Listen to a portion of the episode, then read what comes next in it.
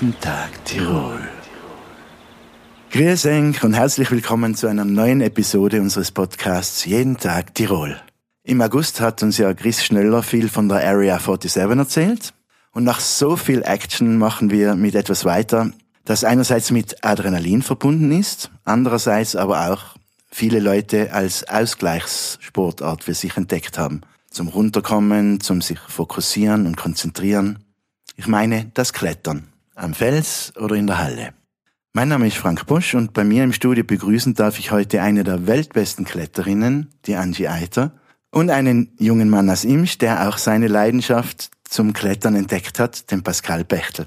Herzlich willkommen. Hallo, Christi. Danke, dass Sie da sein darf. Servus allerseits. Danke für die Einladung. Sehr gerne. Danke, dass ihr gekommen seid. Angie, du bist ja einer der bekanntesten Größen am internationalen Kletterhimmel. Magst du die für unsere Zuhörerinnen und Zuhörer trotzdem selber noch mal kurz vorstellen, bitte? Hallo allerseits noch einmal. Ähm, mein Name ist Angie Eiter und ich komme aus der Region Imst und betreibe das Klettern mit Leidenschaft. Du hast ja bereits in sehr jungen Jahren mit dem Klettern begonnen. Wie hat sich das zugetragen? Ähm, wie bist du zum Klettern gekommen? Ich habe mit elf Jahren in der Sporthauptschule Imsch das Klettern angefangen. Mit Anfang schon Wettkämpfe bestritten. Und ja, auch einige Erfolge einheimsen können. Und ich habe dann im Jahre 2012, 2013 mir entschieden, den Wettkampfsport an den Nagel zu hängen habe aber dann das Klettern am Felsen weiter betrieben. Du hast dich ja dann kontinuierlich zur Spitze hochgearbeitet und zählst zu den besten Wettkampf- und Sportkletterinnen der Welt. Du bist vierfache Weltmeisterin und hast zudem noch wesentlich mehr Titel errungen. Erzähl uns doch bitte etwas über deine zahlreichen Erfolge. Ich kann jetzt kein bestimmtes Highlight herausgreifen, was ich ganz in Erinnerung habe. Es seien für mich alle Erfolge irgendwie wesentlich und einschneidend. Es gibt schon so wie ähm, zum Beispiel der Weltmeistertitel im Jahre 2011 in Arco, den ich errungen habe, wie ich aus meiner schweren Schulterverletzung wieder zurückgekommen bin. Das war schon ein ganz großer Meilenstein in meiner Karriere für mich selber. Wenn du jetzt für einen Wettbewerb trainiert hast, dann hast du ja auch sehr viel mentale Stärke gebraucht. Kann man so etwas lernen, sich einerseits extrem zu fokussieren, zugleich aber auch die Balance zwischen dieser Spannung und der Entspannung zu finden? Im Wettkampfsport allgemein braucht man eine mentale Stärke, um natürlich Großes zu erreichen. Im Wettkampfsport vom Klettern ist es natürlich nochmal wichtiger, weil Klettern ist ein mentaler Sport unter anderem natürlich unter Kraft, unter Technik und so. Und es gibt Übungen, wie man das erlernen kann und ich habe das auch praktiziert. Allerdings ist schon viel Erfahrung auch. Also man lernt mit der Zeit, wenn man viele Wettkämpfe bestreitet, lernt man auch mit der Situation umzugehen. Natürlich, der Stress ist auf jeden Fall da. Ich habe nebenbei auch eine Ausbildung gemacht und es war schon ein sehr getakteter Tagesablauf dann immer.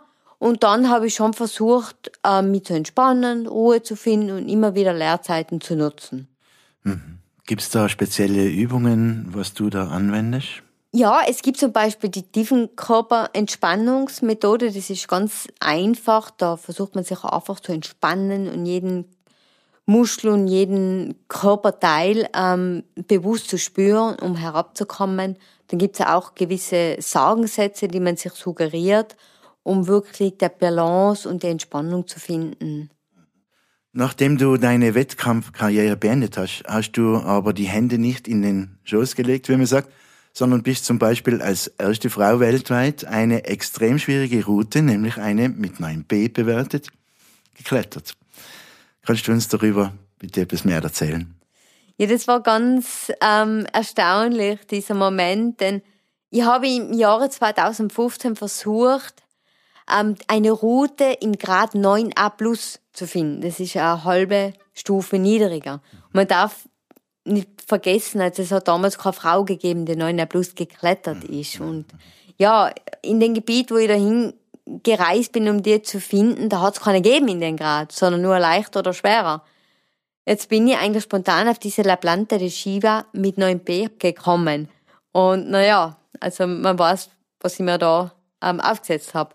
Und es ist nicht so ähm, beschwerdefrei gegangen. Also ich habe mich ziemlich stark verletzt am, am Finger, das Ringbandel gerissen. Dann, wie das kalt ist, habe ich mir dann in Hamstring am rechten Oberschenkel abgerissen. Also es, es war dann schon ein sehr hürdiger Weg und schlussendlich habe ich dann schon zwei Jahre gebraucht, beruflich auch bedingt, weil ich ja nicht vor Ort sein habe können, sondern immer wieder hinpendeln habe müssen, bis ich es dann 2017 dann endlich geschafft habe. Sensationell. Gratuliere. Dankeschön. Du hast ja mittlerweile auch Routen selbst eingebohrt und arbeitest immer wieder an Projekten. Ja, das, das ähm, Klettern am Felsen ist schon, das steckt schon sehr stark in meinem Blut. Also ich bin sehr mhm. gerne in der Natur. Und ja, ich habe früher eigentlich immer, ich mache eigentlich hauptsächlich Routen, die schon bereits erschlossen sind. Mhm. Und ja, das hat dann schon einen gewissen Reiz, wenn man dann die eigene Route dann am Fels bohrt. Und deswegen habe ich dann auch versucht, Felsen zu finden, noch unbestückt und frei von Routen sein, um dann meine eigene Linie dann zu bohren. Mhm. Und ja, das hat schon was Magisches. Dann die erste zu sein, die Hand anlegt und dann eine Route klettert, ist schon was Inspirierendes. Kann man mir vorstellen, ja. Du bist nun auch selber unter die Autorinnen gegangen. Alles Klettern ist Problemlösen, lautet der Titel deines eigenen Buches. Wann ist es erschienen und warum hast du diesen Titel gewählt? Ich habe im Jahre 2019 das Buch veröffentlicht, allerdings schon zwei, drei Jahre davor intensiv geschrieben, immer wieder meine Anekdoten und Geschichten niedergeschrieben. Ich wollte am aufzeigen, wie mein Werdegang stattgefunden hat. Vor allem, es war ja nicht nur geprägt von Erfolgen, wie es in der äh, Öffentlichkeit immer ausschaut, man hat ja. immer Erfolge, aber es war, waren sehr viele Hürden auch zu bewältigen. Und ich wollte Botschaften aussenden, wie ich es geschafft habe, aus diesen Hürden herauszukommen. Und ich wollte den Leuten mitteilen, dass auch sie, wie jeder Mensch, hat Hürden im Leben zu bewältigen, mhm. dass auch sie schaffen können, mit eigener Kraft Hürden zu bewältigen. Und das war eben mir ein Anliegen, ein Buch zu schreiben. Mhm. Du bist ja auf den Wänden rund um Imst groß geworden, kann man sagen, oder? Stimmt das? Das ist allerdings wahr. Hast du eigentlich ein Gebiet, das du besonders gern magst und wo man dich auch vielleicht treffen kann persönlich? Ich möchte nochmal ähm, vorwegnehmen, ja, also Klettern in Imst, da bin ich groß geworden. Mhm. Also ich habe mit der Sporthauptschule in Imst mit den Klettern begonnen, dann natürlich von Anfang an Training absolviert und Wettkämpfe absolviert in der Kletterhalle in Imst. Ja. Also das ist meine Kletterregion. Ja, und ganz fasziniert mich das Mutterkopfgebiet. Mhm. Also ich liebe dort zu klettern. Es ist jetzt für mich nicht das Ultra-High-End-Gebiet, aber ich kann da abschalten, leichte Routen klettern und dort einfach Kraft zu tanken, wenn ich Ruhe brauche. Und dann mag ich ja gern wandern und das ist ja da oben optimal. Und Mutterkopfhütte, Latschenhütte, Untermarkt der Alm, also das Sonorama. Ich, ich liebe das Gebiet da oben. Ja, es ist auch wunderschön. Das heißt, wenn sich der Pascal etwas bei dir abschauen möchte oder sich ein Autogramm holen möchte, dann geht er am besten Richtung Mutterkopfhütte. Da bin ich immer wieder mal zu finden, ja. Pascal, du bist ein waschechter Imster. Erzähl doch mal bitte etwas von dir. Wie alt bist du? Was machst du beruflich? Und was machst du in deiner Freizeit? Ja, hallo, grüß euch nochmal. Ich bin der Bechtel Pascal. Bin 24 Jahre jung, ähm, komme aus Imsteben, arbeite bei den Stadtwerken in Imst. Ähm, meine Leidenschaft ist das Wandern und das Berggehen. Und das, die größte Leidenschaft für mich ist das Klettern und Bouldern. Ähm, vor allem da um Imst und in Imst ist natürlich perfekt. Wir haben sehr viele Gebiete da und in der Mutterkopfhütte oder im Nassreit kann man sich perfekt austoben. Also man hat alles da, was man braucht zum Klettern oder auch zum Bouldern. Wie bist du zum Klettern gekommen? Und du warst ja anscheinend vorher nur in der Halle zum Bouldern, stimmt das? Ja, das stimmt. Ähm, natürlich hat es ein bisschen früher angefangen. Ja. Ähm, ich war in Imster Klettersteig und habe eigentlich davor nie was mit Seilklettern oder zu tun gehabt mhm. und habe am hinteren Platein die Felskletterer gesehen und von dem Zeitpunkt an war ich eigentlich fasziniert vom Klettern und habe das jetzt die letzten vier Jahre eigentlich sehr intensiv betrieben und habe mich so viel auseinandergesetzt mit Klettern. Mhm. Kannst du uns vielleicht kurz erklären, was Bouldern genau ist? Ähm, ja, das Bouldern ist Klettern quasi in Absprunghöhe, ähm, ohne Sicherung, also ohne Seil. Und man kann es Indoor wie Outdoor auch betreiben, sage ich jetzt einmal. Und Outdoor taugt mir eigentlich besser, aber wetterbedingt muss man oft in die Halle gehen. Das mhm. nutzt halt leider nichts. Gell? Mhm, mhm. Also das macht man auch im Freien. Die Routen nennt man dann Lines, äh, so viel ich weiß, oder? Genau, ja. Lines oder Linie kann man dazu sagen, ja. Mhm. Und man verwendet auch Crashpads. Genau, Crashpads. Das sind so die Matten, ja. wenn man umgangssprachlich bei uns sagt. Ja, ja. Die, was man einfach nicht wie in der Halle hat, man ja einen Wachboden, wo man abhupfen kann. Mhm. Und in außen nimmt man halt Crashpads mit, die okay. was man sich herlegt und kann sich da quasi so eine Absprungvorrichtung bauen, dass man Werker landet, wenn man irgendwo abgeht oder wenn man abspringt. Mhm. Genau, ja. Du liegst drunter, wenn aber falsch nachher. Genau. Falsch Meistens ist es halt besser, wenn man drei Vierer dabei hat, aber mhm. man kann halt immer eine tragen oder maximal zwei. Mhm. Und die schleppt man dahin? Ja, die schleppt man halt dahin, wo man sie braucht, genau, ja. Mhm.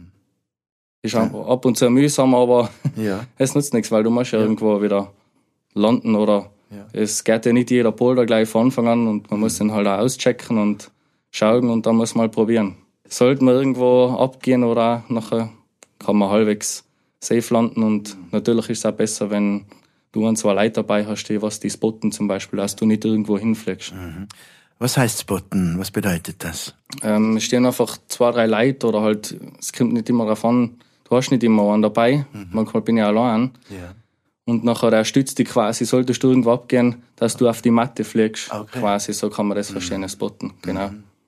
Man kann ja in unserer Gegend super bouldern. Magst du uns vielleicht dazu ein paar deiner Lieblingsplätze verraten? Ja, ähm, natürlich gibt's in Imst direkt eins. Das mhm. ist äh, unter der Uralm, das Hulig Almeck Boulder. Das ist vom Imst Tourismus mit einem Steinblock gemacht worden, zum Outdoor zum mhm. Felsbouldern, sage ich jetzt einmal. Mhm.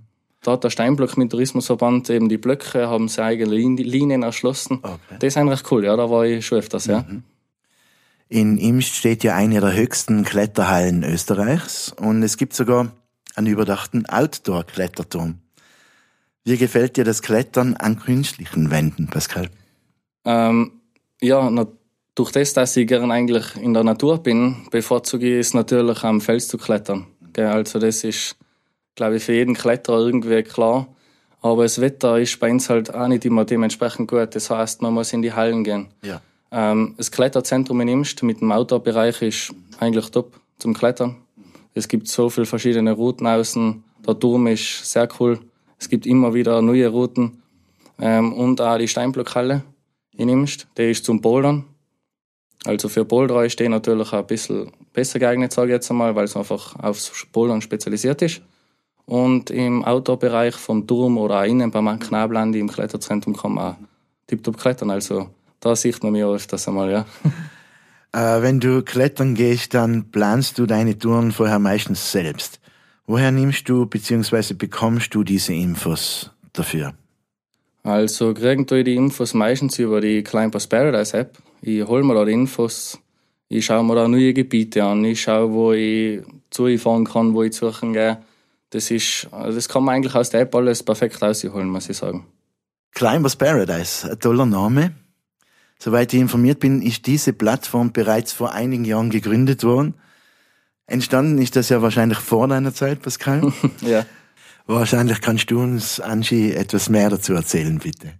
Climbers Paradise ist ein Regionalentwicklungsverein. Mhm.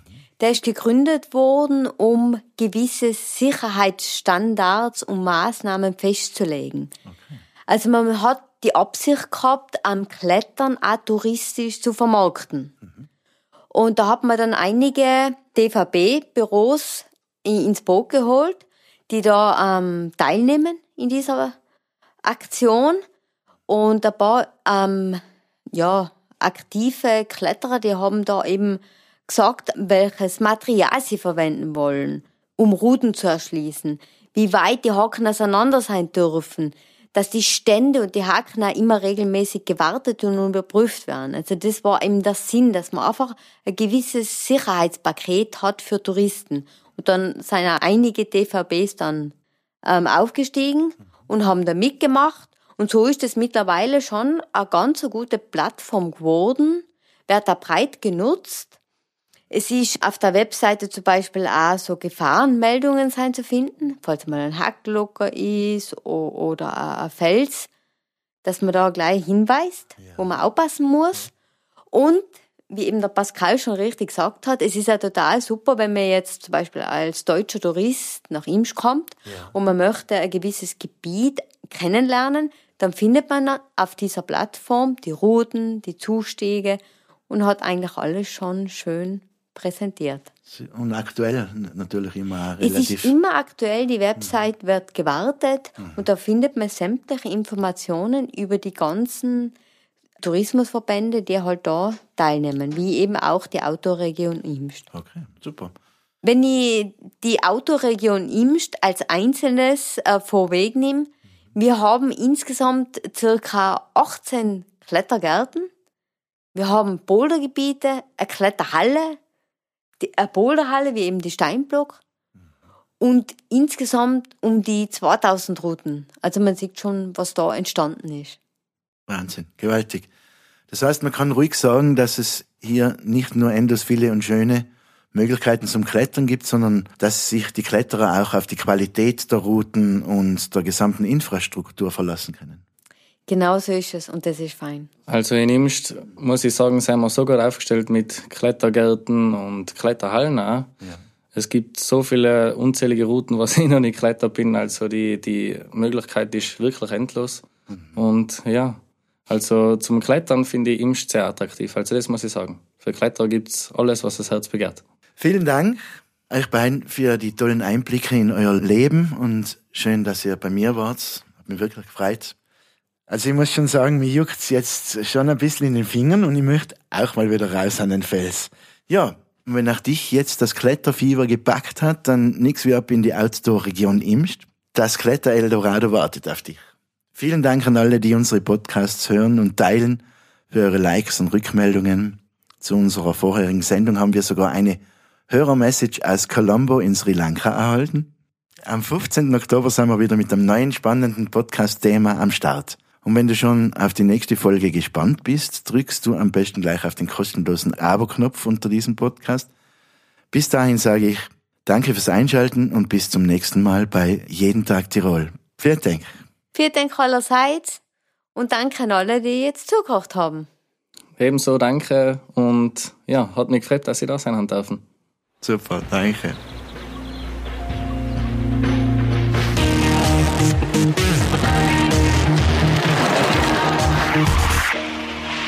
Jeden Tag Tirol.